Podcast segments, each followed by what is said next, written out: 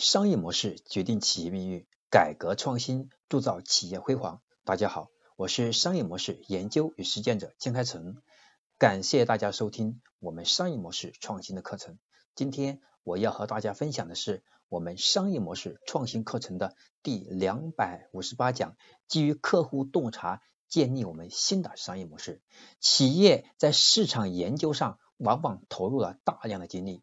然而，在设计产品、服务和商业模式上，却往往忽略了客户的观点。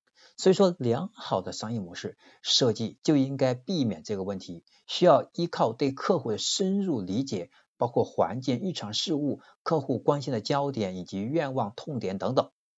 正如我们的汽车制造商先驱亨利·福特曾经说过说过的那样，如果我问我的客户，他们想要什么？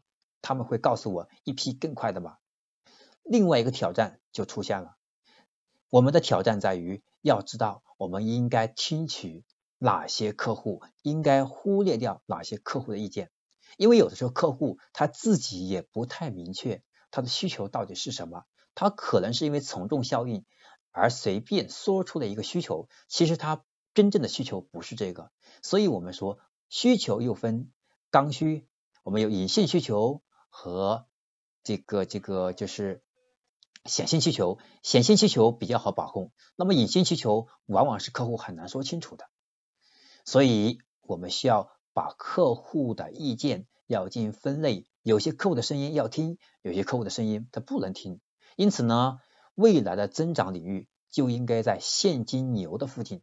什么叫现金流？现金流的附近呢？是我们要听到那些声音，离我们去打造现金流，对不对？让我们有好的现金流，更有利的方向去听到这样的声音。因此，商我们的商业模式创新就应该避免聚焦现有客户群的细分，而应该盯着新的和未被满足的客户群的细分，让他们的声音给我们提供商业模式创新的。关键引导，因此我们会看到许多商业模式创新的成功，正是因为他们满足了新客户未得到满足的需求。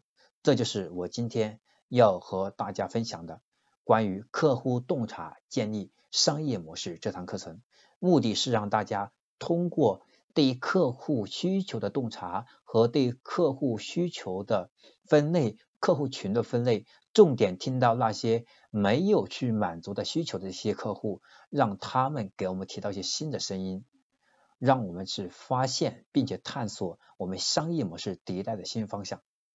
这是我今天的课程的全部内容。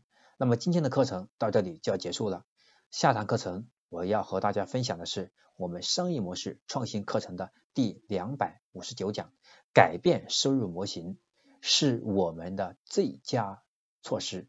改变收入模式是我们改变我们商业模式最简单，反而最有效的方式。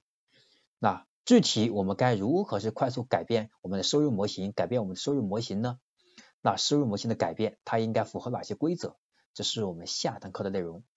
商业模式决定企业命运，改革创新铸造企业辉煌。我是江开成，我们下堂课再见。